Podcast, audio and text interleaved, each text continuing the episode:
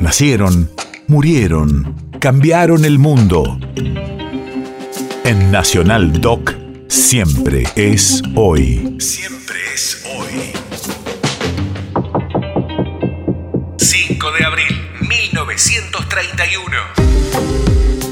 Hace 91 años nacía en Olivos, provincia de Buenos Aires, el director y productor Héctor Olivera. Radio de la memoria. Creó la productora Aries junto a Fernando Ayala y fueron responsables de películas como El Jefe y Plata Dulce de Ayala, además de las películas del propio Olivera como La Patagonia Rebelde, La Nona, No Habrá Más Penas ni Olvido y La Noche de los Lápices, más películas de Alberto Olmedo y Jorge Porcel. En 2021 publicó sus memorias, Fabricante de Sueños. Bueno, che, desacató. Se me acabó la paciencia. O salen o los cagamos a tiro. ¡Llanos, boludo, cornudo y bigotudo! Yo era cadete del liceo militar, tenía 15 años.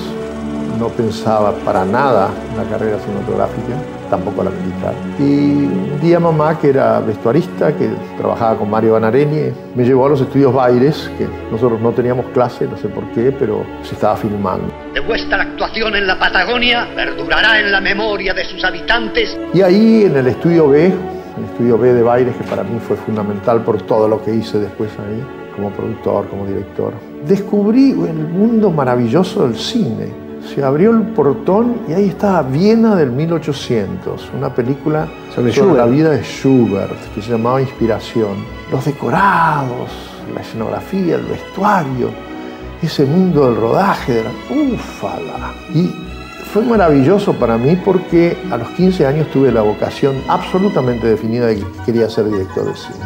Un auto. Chao, compañero.